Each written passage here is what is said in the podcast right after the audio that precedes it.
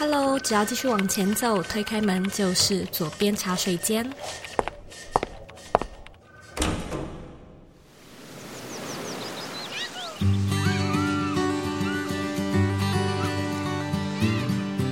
你现在在收听的是《左边茶水间》第两百四十二集。今天的主题呢是一个硬核主题，我们今天要聊与法律保护、智慧财产权有关的议题。那会有今天这个主题呢，其实是受到我自己的课程《Bring Your Life》的学生的启发。蛮多同学在建立个人品牌的这条路上越来越有成绩，业务越来越多，也会开始面临到就是要不要注册公司啊，要不要申请商标等问题。那我自己其实也走过类似的流程，因此呢，今天就邀请到与我合作过的法律事务所来为你解答各种你对于申请商标可能会有的问题。假设呢，你对于个人品牌经营感兴趣，但是不晓得要怎么样用更有效益的方式去建构出具有变现能力的自媒体，邀请你呢来参加我们的全新免费课程。我会跟你分享我个人的商业模式的演化过程，以及八个建立个人品牌必须要有的关键指标。如果你感兴趣的话呢，回到这一集的原文，也可以找到免费课程的报名链接。因为今天节目的干货很满，所以听起来可能会比较硬一点，加上呢有很多的专业术语，所以呢也邀请你可以用看的，只要呢你去找到我们原文的节目文字稿内容，你就可以用读的。那在节目的最后呢，我们也有一个惊喜的彩蛋要送给你。如果你自己呢近期有为自媒体申请商标的需求，邀请你呢就听到最后来索取这个小礼物。准备好了吗？Let's do it！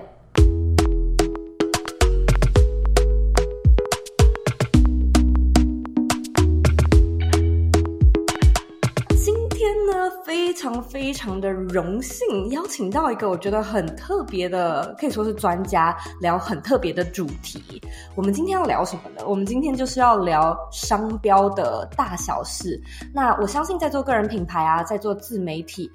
可能到了某一个阶段或者是程度，都会开始在考虑说，我要不要为我的品牌名称，或者是我要不要为我在做的事情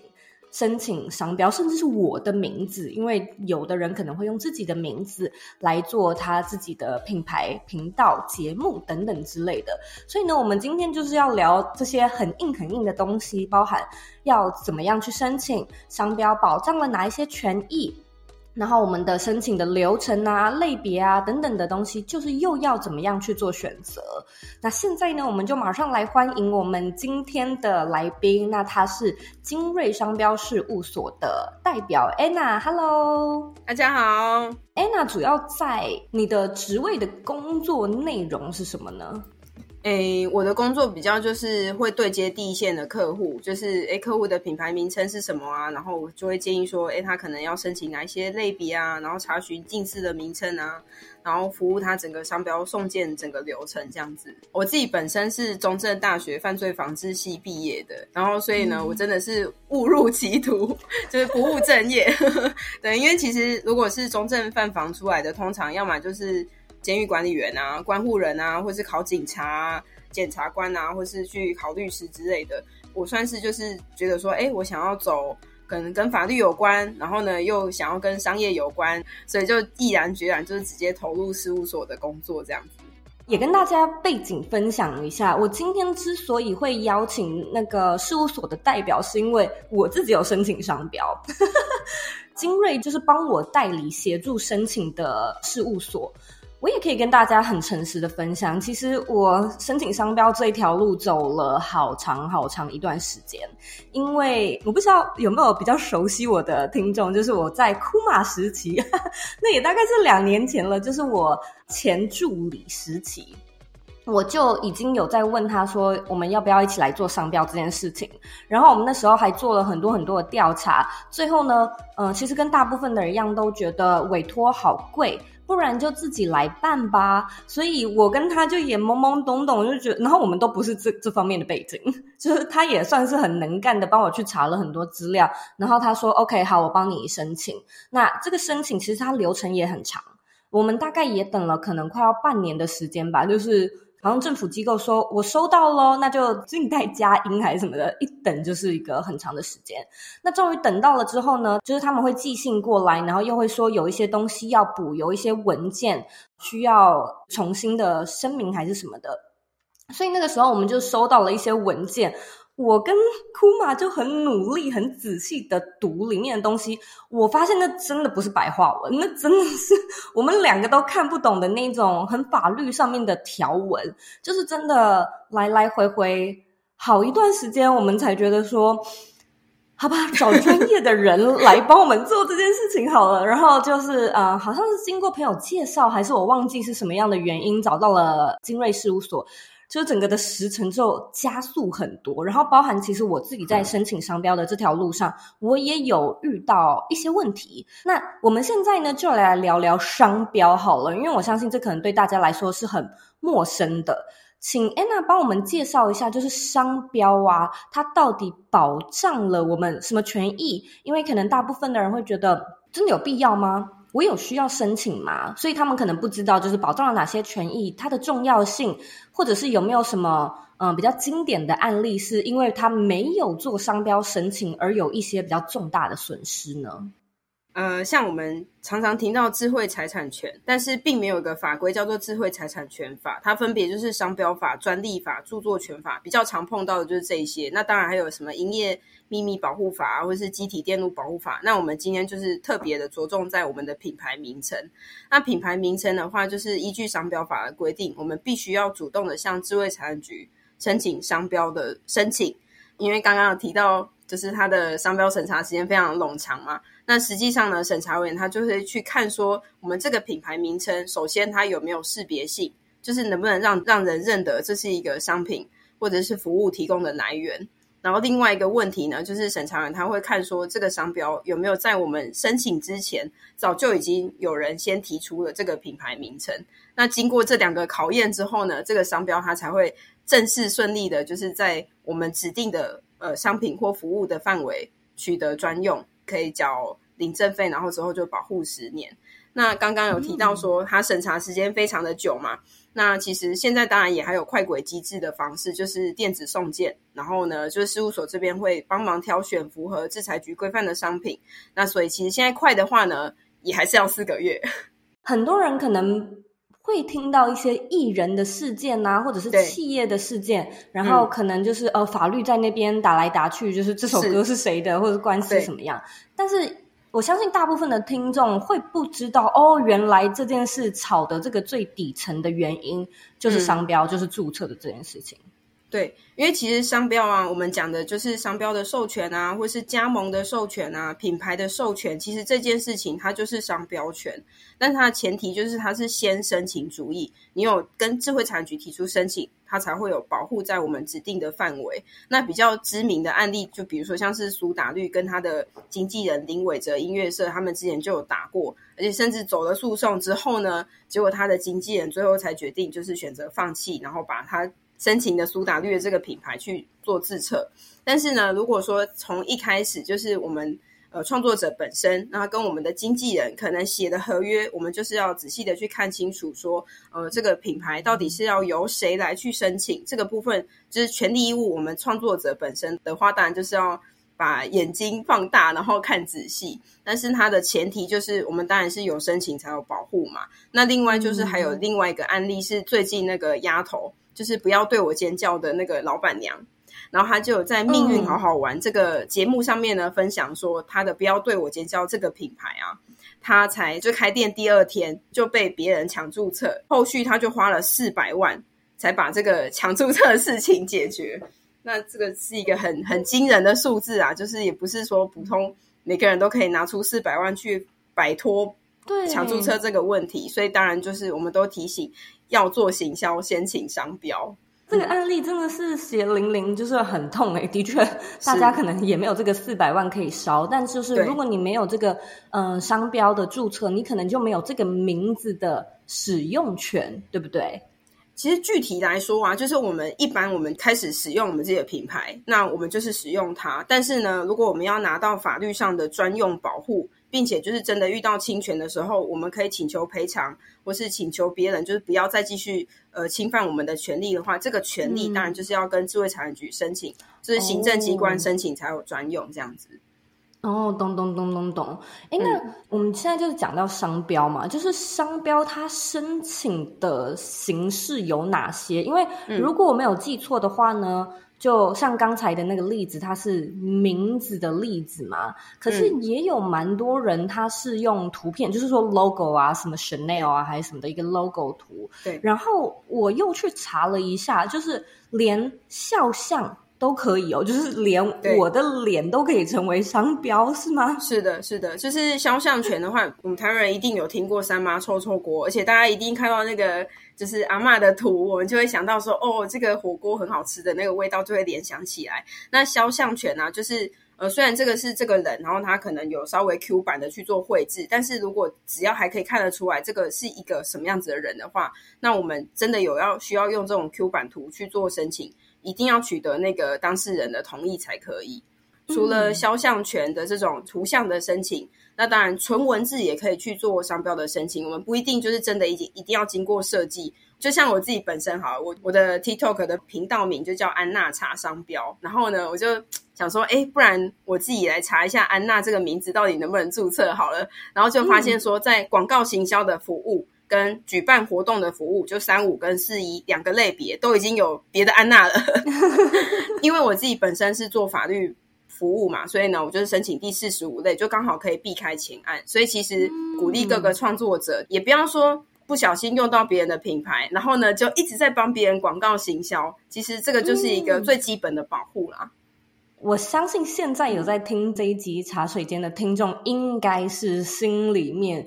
有。默默的一个种子在考虑，说我到底要不要？就是这个到底需不需要啊？老实说，我觉得商标这件事情呢，真的就是你平日会觉得不需要，但是当你有一点点就是一些警觉，或者是可能开始收到什么来信啊，还是干嘛的时候，你就会觉得天哪，有一点它是很棘手的，就是它有一点点像是我们在讲时间管理，就是有那种重要紧急的上限。呃，申请商标这件事情从来都不是一件紧急的事，所以我们可能会把它放在一个不紧急，可是却是很重要的一个象限里面。所以在这个象限里面呢，真的就是，如果说当你有一天必须要做，一定是急事了。可是刚才呃，安娜又有说到，其实她的申请流程最快也要四个月，就怕是那种就是 有人寄信给你说，哎，这个名字就是我也在用，然后呃，我们我们来打官司吧。那整个就是会会很吓到，就是会很措手不及。所以刚才我们有讲到流程大概是四个月，可不可以请安娜跟我们讲解一下，就是这个流程里面包含了它哪一些的步骤跟哪一些的呃元素呢？比如说，我们现在假设是我们刚成立自己的品牌，我们决定要做自己的品牌，好了，然后呢，我就可能开始在比如说皮克邦啊，还是说我就可能开始要录制自己的 podcast。那其实前提的话呢，我就会比较建议说，各位创作者可以去就是搜寻商标检索，上那个制裁局检索看看说，诶，现在你想要用的这个品牌名称有没有什么很近似的人已经开始在用了？嗯，那当然就是除了在制裁局这边检索之外。像我们事务所通常也会帮客户在 Google 这边或者脸书这边 Google 同样的这个名称，看看说是不是刚好其实别人可能他没有去申请，但是也在用了。就是连这种查询的话，我们其实也会帮客户稍微检视一下，因为避免说呃英雄所见略同，搜这个近似名称，主要是制裁局他接下来接到案件的时候呢，他其实就会去一样也是做这个商标前案的检索，看有没有近似的。那所以如果说我们已经先提前知道说这个已经有近似的情况，我们当然就可以选择改名，就不要再是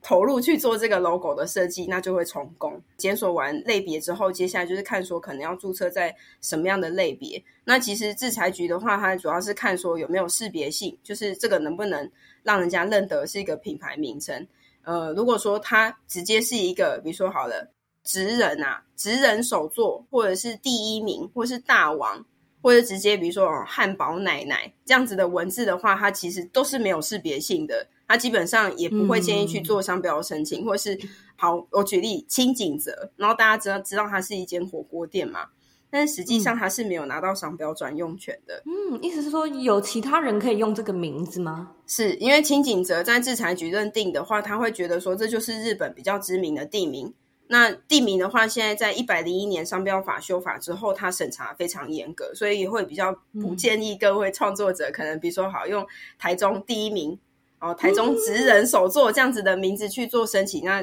基本上过签的机会真的是不高。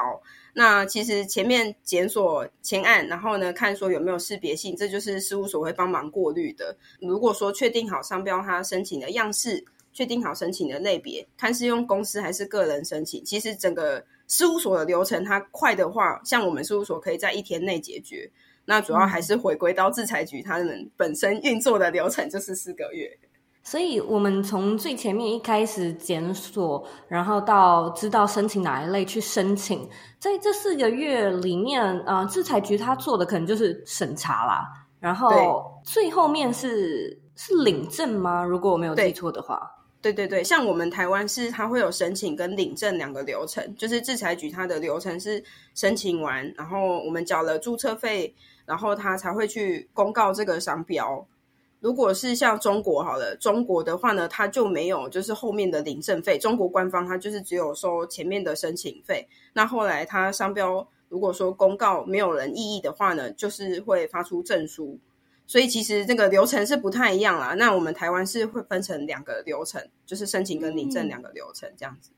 嗯嗯嗯。你刚才有讲到申请的费用嘛？我觉得这个可能也是大家很好奇的地方。尤其大部分的人可能都会觉得，哦，申请商标是不是很贵呀？什么什么的。申请智慧财产局那边所定定的就是公定价，能不能就跟我们公开分享一下？我们申请商标。预期要投入的费用大概有多少？我会说预期呢，是因为可能还会有一些其他的衍生的费用，这个我们等等可以聊。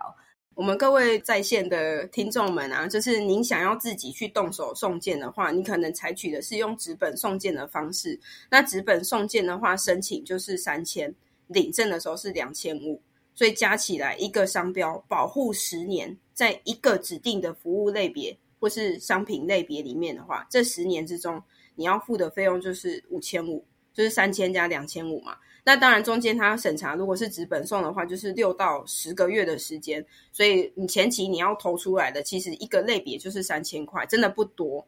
如果是电子送件的话，因为制裁局它这边会有提供优惠的方案，就是减免的话最高时期是六百块。所以如果是电子送件的听众的话呢，你申请的话就是两千四。领证一样是两千五，所以其实一个商标它申请的话，我们其实要抓的那个预算啊，其实在三万块以内，因为包含事务所的服务费嘛，所以其实在三万块以内，然后你可能都还可以蛮基本的保护产品的类别跟服务的类别。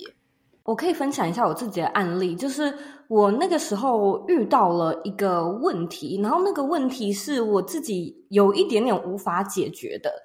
啊，早知道就早一点来申请 商标啊！就是我自己有申请理想生活设计跟左边茶水间。那我在申请左边茶水间的时候呢，有遇到了一些状况，是也有人用茶水间这三个字，它不叫左边茶水间，但是他用了茶水间这三个字，所以。我就不知道怎么办，你知道吗？就是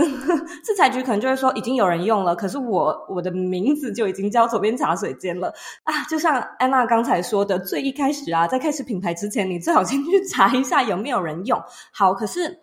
我的这个案子呢，跟他不是完全一模一样的名字嘛，所以好像有一个做法是那时候事务所建议我做的是去谈谈看并存，还是就是有一些请对方问说我们可不可以申请不同的。类别啊，等等之类的，然后这个可能又会有一些衍生的费用，就是可能会需要跟对方谈和的感觉，或者是就申请其他的类别，那可能也会减少，就是变得更便宜。就是说 有某一类你决定不申请了，类似像这样子，所以也跟听众说一下，就我自己试过自己申请商标，然后我也试过请专业人士帮我申请商标。我真心觉得，就是这种事情，真的还是请专业的来比较好。尤其我也试过，呃，好像我们也有走过纸本申请，然后我们也查过想要走电子申请，因为刚才安娜有说到电子申请是比较便宜的嘛。啊，不知道这里有没有制裁局的人帮我听一下？我觉得这个制裁局的网站实在是有够不 friendly，就那个网站我完全不知道要怎么样操作，就是真的蛮困难的，除非有专业的人 才比较知道要怎么样上手。所以真的，其实很多很多事情，我觉得今天很幸运的是能够邀请到专业的就是事务所的代表来帮我们。去很具细靡遗的讲说，到底要怎么样走这一套流程，而且我觉得在申请的时候，我还遇到另外一个难关，就是类别。商标它是分一到四十五个类别，但是它里面有很多个子类别，对不对？对对对对对，里面的商品组群就分非常多。然后我那个时候呢，在看我自己要申请哪一类，我也五傻傻，就是我也。看不懂就感觉哎，好像这个也要啊，那个也要，可是好像又不要，到底哪一个符合？所以就来问问安娜，你觉得对于很多创作者来说，他们要怎么样知道自己要申请哪一类？就是最一开始，我们就先假设这位听众他是想要自己先摸看看的，好了，想要自己先摸索的话，要怎么样去知道自己适合申请哪个类别呢？其实我都会说啊，因为商标申请，呃，它就会有两个目的，一个是保护我们自己核心在做的。那我们自己核心在做的，有可能是我们是做的是产品，然后我产品上面会打我们自家的 logo。那当然，我们产品类就很重要。那另外一个呢是防御，就是我们商标申请有两个目的，一个是保护我自己核心在做的，一个是防御。我也不希望竞争的同业，或者是接下来我五年或者是这十年之中。我有可能会推广去做的产品或服务是什么？那通常啊，其实基本上应该要注册的，就是会是有两个类别，一个是我们自己做的那个产品嘛，那另外一个是我们可能会对外去广告行销的时候，我们会使用到一个商城的方式去做销售，所以通常就是蛮多各行各业的话，基本上都有一个类别是第三十五类，都会建议说，诶，是不是有可能会透过商城的方式去做产品的销售，不论是网络上的。或者是一个实体店面，有这个第三十五类的话呢，它基本上就是涵盖说，如果我们自己不希望说，可能在脸书社团啊，或者是赖的群主啊，或者是可能虾皮啊、PC 轰、乐天，可能这个商城的名字就是通路名字。我不想要，就是消费者可能 Google 搜寻我的品牌名的时候被导到这个商城。那当然，我们第三十五类就有很重要申请的必要。但是其实还是回归到，就是我们自己本身到底做的是什么样的产品、什么样的服务。这个其实，在制裁局的商标检索系统的话，它其实是可以下关键字去捞看看相关的类别的。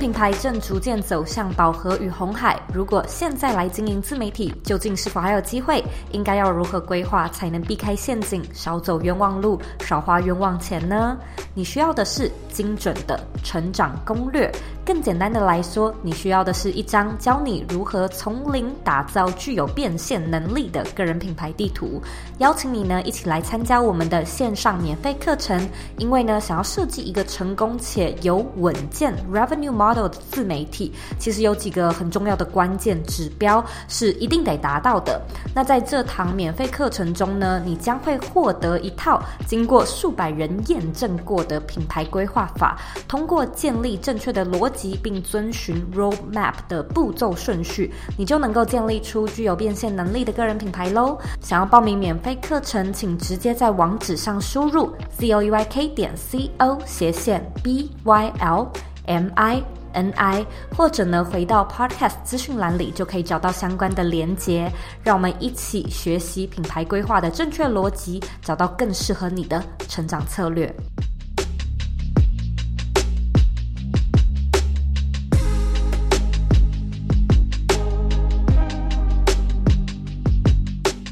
所以其实制裁局的，就是资源也蛮多，就是刚才有说到这个一到四十五类也算是公开的资料，你可以自己去查。所以就有一些，我记得很明显，它就是那些可能教育类，然后你就想想看，你在做的东西跟教育有没有关，嗯、或者是好像也有食品类，也是蛮多做餐饮的客户会询问，他就会说，哈，为什么制裁局要把它拆成那么多类别？其实实际上这个是国际尼斯分类，就是其实世界各国很多国家都是采行这个方式。嗯、那如果说是做食品的客户的话呢，申请人的话，他可能会有二十九类的果干、果酱、肉制品。或者是菜啊汤的调理包，嗯、那三十类是茶叶、咖啡、甜点啊，或者饭面调理包。然后，如果是可能新鲜的果蔬或者是新鲜的虾蟹，那就是另外一个类别。那其实呢，就是像我们事务所这边就有整理一个各行各业建议的类别。嗯、那当然，这不是制裁局官方规范的，只是说我们可能因为案件上蛮丰富的客户申请数量，所以我们这边就有归纳出，哎，大致上呃比较多龙头的客户呢，他们都申请什么样子，指定什么样子的商品服务。那这个类别表的话，如果说哎，就是在听众啊，或者是可能各位。朋友们，如果说哎，您觉得有这个需要的话呢，就是后续我们有那个表单，嗯、那可以帮我们填写，那我们就会在免费的发送这个我们的制裁宝典，嗯、里面就有这个商品服务分类表。好，如果说呢，听众感兴趣，那假设你是在听 podcast 的话呢，你可以回到这一集的原文，找到刚才 Anna 说的这个补充的资料。所以基本上就是你要对你自己在做的东西有足够的了解啦。像是我自己就有学生，他也有在经营 podcast。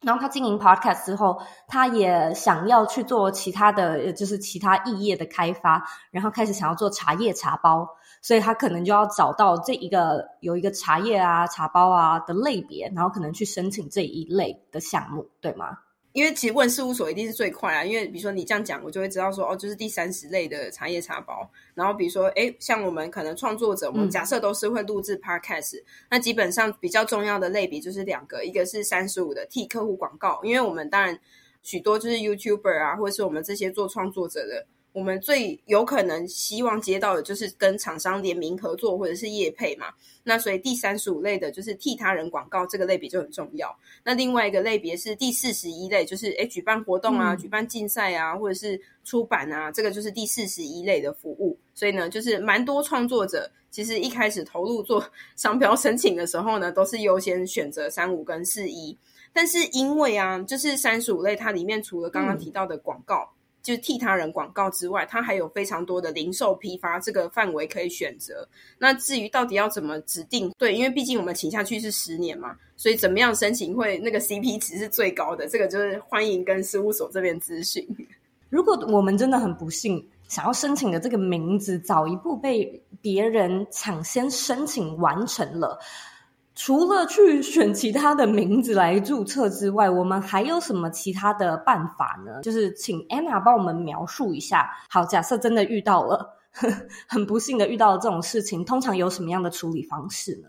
好，决定要来做商标申请了，一查才发现说啊，有近似的名称或者是同名的名称的情况，那到底要怎么解决？其实呢，它大概是有三招，那跟大家分享。如果说这个前案商标呢正在申请中。那我们当然就是可以主动的向制裁局提检举意见函，第三人检举意见函。那这个第三人检举意意见函的话呢，自己进行是不会有制裁局的规费的。那这是最便宜的方式，因为毕竟我们发现的时间很早嘛。但是当然，就刚刚有提到说，因为现在制裁局审查快的话是四个月，所以如果时间没有掌控好的话，很有可能对方就进入了就是商标核准缴领证费的时间。那这个缴领证费的时间是两个月。嗯所以，如果说这两个月的时间，对方就迟迟的不去缴，我们也就只能眼巴巴的看着对方的商标还没有去缴领证费。因为呢，下个阶段我们可以做的方式叫做提异议。嗯，那提议的话是在注册公告的三个月内，但是这三个月的话，我们在这段期间去提的话，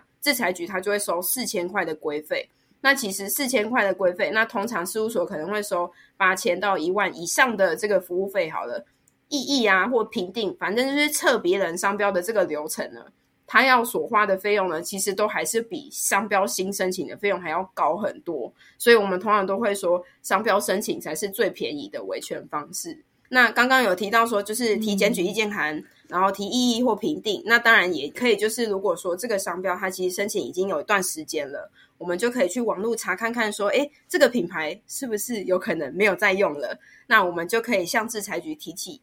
废止，就是如果说他持续三年没有再使用这个品牌名称，或者是他的使用的样式呢，跟他申请的时候不太一样，那我们就可以向制裁局提取废止，那变成是这个商标权人他自己要举证有在用这个商标哦。那当然就是我们提起废止之后，我们就可以去跟对方协商说啊，没有啦，那个就是事务所的建议啦，啊，你就就签一个并存同意给我就可以了。就是通常这个协商的话呢，就会是有一个人扮黑脸，嗯、有一个人扮白脸，那这个方式呢就会。有效的促成这个案件的进行。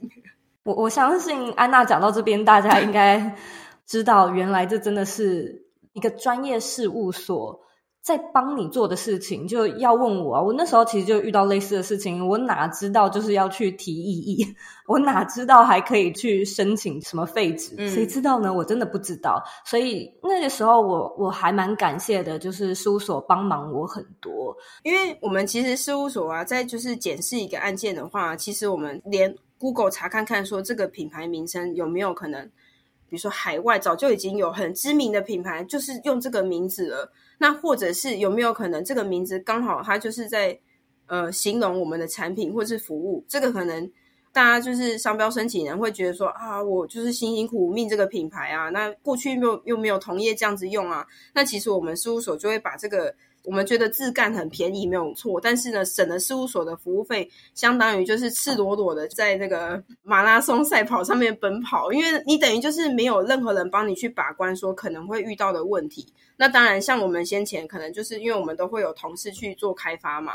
我们就有查过，就是有摊车，他觉得说，哦，我就是申请商标啊，所以我就指定了第三十五类的企业识别设计。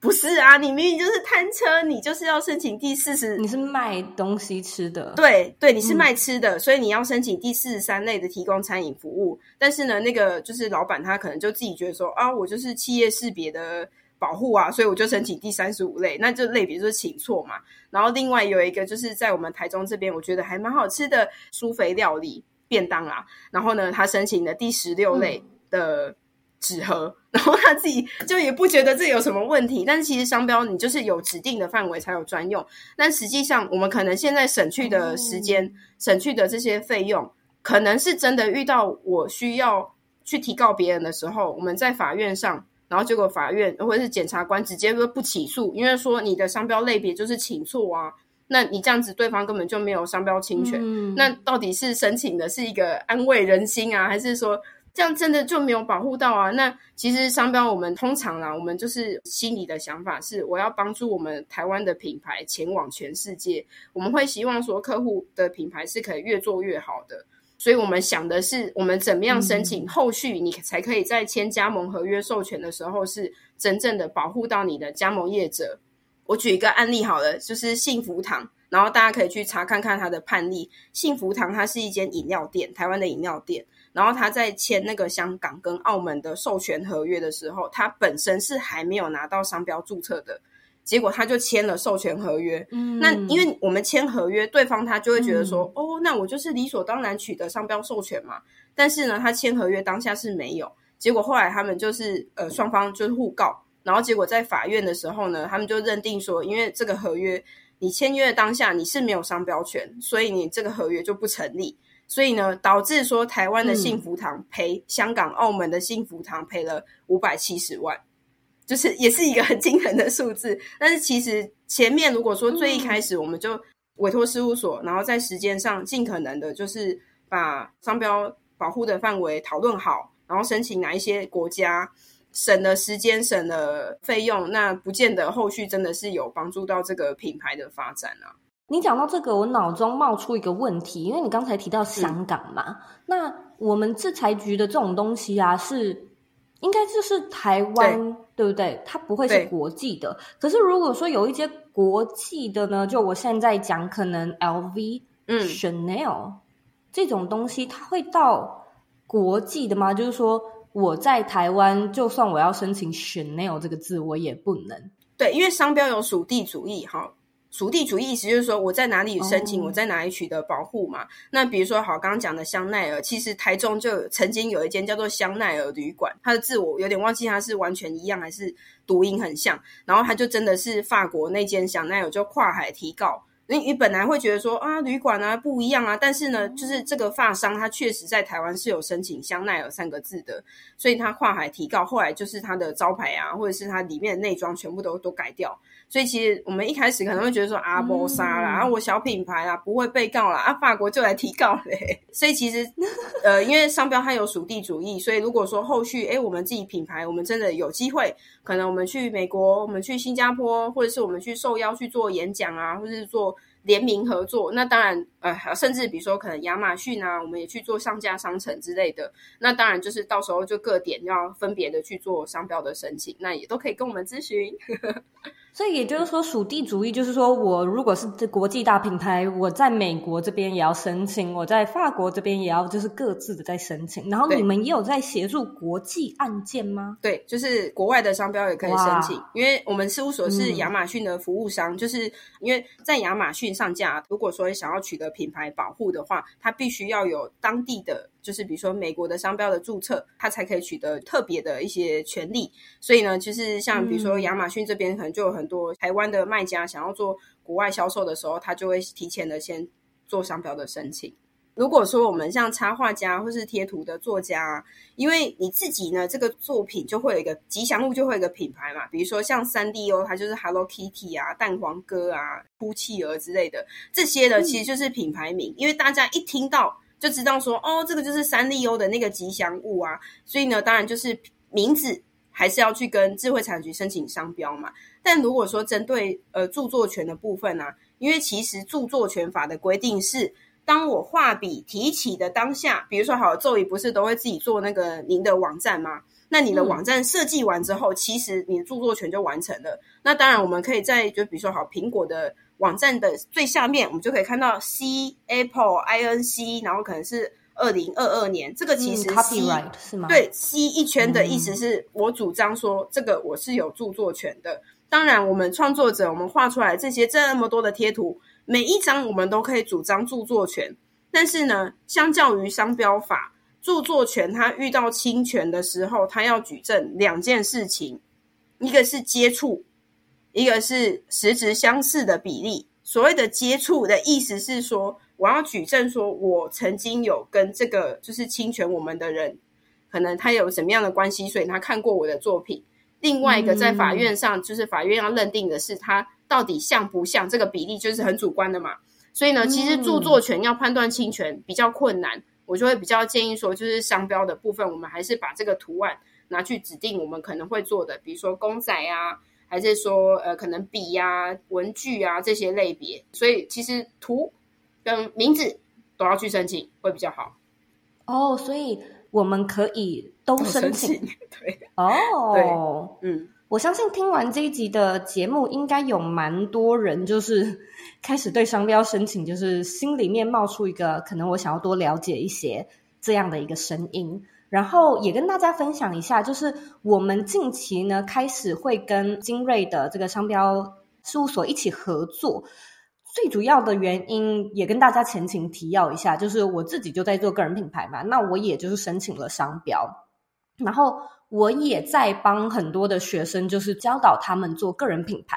所以像是在我的个人品牌课程 Bring Your Life 里面，就有蛮多学生就有问到商标申请的各式各样疑难杂症。那那时候呢，就有跟精锐讨论说，有没有一个方式呢，是可以协助我的学生来做这件事情。那后来就是精锐也蛮好的说，搞不好我们是可以一起长期合作的。所以就是也想要请安娜帮我们介绍一下。好像你刚才有提到的这个表单，那它的进行方式是什么？好，就是我们现在那个表单啊，我们就是设计说，诶，我们会需要先请我们创作者本人把我们的品牌名称有中文或英文，如果说有图的话，可以到时候再发给我们，就是中文或英文，因为我们可以免费的去做检索，因为是作为这边的学生嘛，对，然后呢，也会需要知道说你到底是做什么样的商品、嗯、产品。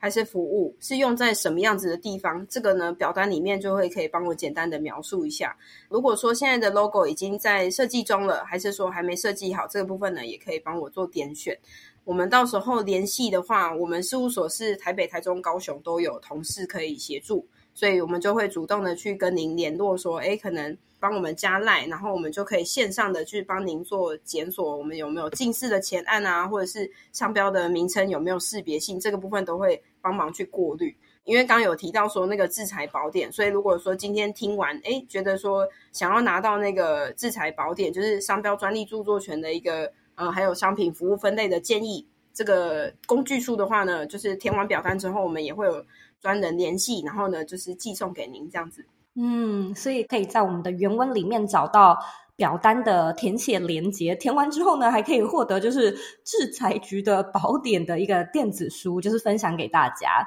那今天呢，真的是非常感谢，就是安娜在现场帮我们解答这么多，就是创作者会遇到，其实真的算是蛮深蛮难的问题。那我相信呢，就是大家也在这一集里面学到非常非常的多。现在呢，我要来问你最后一个问题。那我知道这个跟我们今天要聊的东西没有什么太大的关联，但是呢，你就是我们的来宾嘛，所以你就是要回答这一题。你认为的理想生活是什么呢？因为我自己本身是三宝妈，所以我有很深刻的感觉。我的理想生活，认为就是在家庭跟工作中取得平衡，并且感到满足。嗯，嗯，我觉得这真的是一个非常幸福的境界。也希望就是每一个在收听的人，然后也希望安娜可以一直在这个境界，在这个状态里面生活。今天呢，非常谢谢你的时间。我跟你聊得非常的愉快。就是未来还有什么啊、呃、需要你帮忙的事情，也再多多指教了。没问题，谢谢，谢谢，谢谢 Zoe。今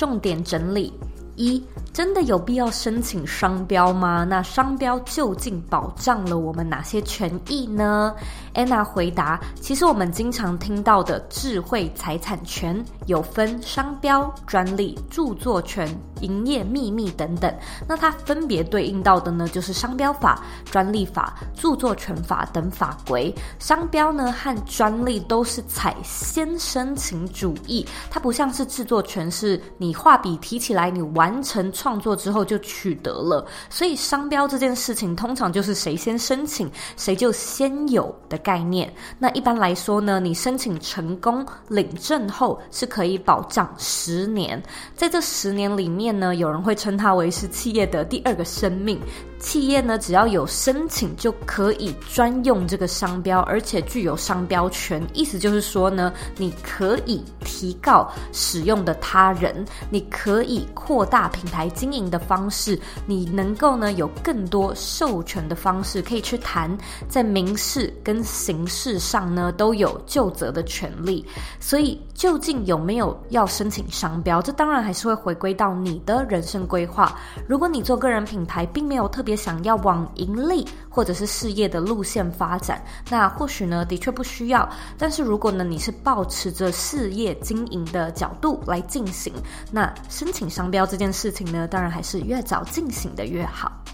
二、申请商标的流程有哪些呢？安娜说：“我们第一个要先做的事情，就是要先去检索有没有人在使用同样或者是相似的名字跟图案，因为这是一件其实非常常发生的问题。你做了自媒体好一段时间，然后想要开始去申请识别，才发现说，呃，有人跟你用一样的名字，而且他已经注册商标，那就表示他是有使用权，而你是没有的，也就代表呢，对方是有提告的权利的。因此呢。”比较保险的做法，甚至是应该要先去做的，就是先去检索，再来去确认呢你的品牌名称。而安娜呢，其实也很好心的提供茶水间听众商标免费检索的服务，就是先帮你看看说有没有人跟你撞名。好，那检索完了，确认没有问题，我们就会进行到类别的选择。商标呢，目前共有约四十五种类别，那每一种类别呢，又有不同的子项目，所以呢，在思考申请哪一类的时候，也会攸关到你的自媒体打算提供的服务是什么？是想要卖衣服、卖食物吗？还是你是要提供专业型、广告型的业务呢？厘清了之后，后面就会变得比较简单，像是呢，向智慧财产局去填表申请，准备相关的资料、案件汇款等等。三，商标申请比较麻烦的地方就在于这个商标可能不具有识别性。例如说呢，它本身就已经是一个地名、人名这种的，或者是它太笼统、太大众，像是什么汉堡啊、薯条这样子，那这就是呢，通常会被制裁局驳回。第二个麻烦的事情就是，如果有人跟你用一样的名字，但是呢，你又经营品牌了一阵子，这时候呢，安娜建议有三种做法。第一种呢，是去看如果对方的商标是正在申请中，就代表他还没有拿到，他还没有申请到嘛。那这时候呢，你是可以去提检举意见函，去表示说，哎，你也是同样的名字，来阻止对方申请商标。那第二种方式是，如果对方已经申请到了商标，你可以去尝试提异议，然后借由举证的过程呢，来尝试去撤掉他人的商标。但是这是一种比较贵的做法，而且可能会互相提告这样子。所以安娜说呢，通常还是会建议你就忍心放弃。你想要用的这个名字。第三种做法是呢，如果你看对方的品牌好像已经持续有三年以上没有再使用。或者呢，他使用的样式跟他当初申请的类别不太一样，就是例如说，他当初没有说要卖食物，结果现在开始卖食物这样子，那你就可以呢跟智慧财产局去做商标的提议废止。这时候如果对方没有主动出来举证，那他的商标就会被废止，那你就可以来申请这个商标。因此呢，商标申请其实是一门还蛮，是不是非常不白话文的学问？那我自己也曾经尝试过自己申请，虽然省钱，但是最后遇到了一些问题，我自己也。不晓得该怎么处理，然后花费了超多额外的时间。所以呢，如果你开始考虑要申请商标，不妨呢就先使用我们提供的免费检索服务，至少先去查查看，说有没有人在相同的类别已经使用了跟你类似的名字。那只要呢你回到这一集的原文，就可以找到表单来免费申请商标的检索服务。希望我们今天这一集的硬核内容呢，有满足你听干货的欲望。假设还有什么问题的话，也欢迎你直接联系精锐法律事务所去做咨询。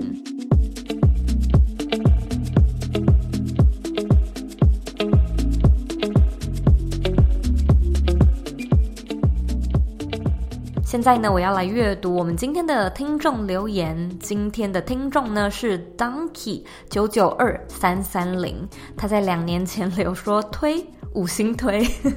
非常谢谢 Donkey 的留言。如果呢，你听完这一集的节目，觉得有带给你一些收获，有一些启发的话呢，我也希望你可以帮我呢到 Apple Podcast 上面打新评分，还有留言。我希望呢，你可以为这个节目留下五颗星的评价，然后在留言的时候呢，告诉我你现在正在收听的是哪一集，以及告诉我你喜不喜欢这种比较硬的内容，这样我未来呢才可以知道要不要做更多。那。还有其他问题或者是其他的想法，也欢迎你呢回到我的网站或者是 Instagram 上面找我。我的网站网址呢和 IG 的账号一样是 zoeyk 点 co。你可以截图这集的节目，分享到你的 IG Story 上面，tag 我，让我知道你有在收听，以及让我知道你听完这一集节目之后有什么样的想法。最后的最后呢，我知道你是非常忙碌的。我也知道呢，你可以选择去做很多很多其他的事情，但是呢，你却选择来收听这一集的节目，而且还听到最后，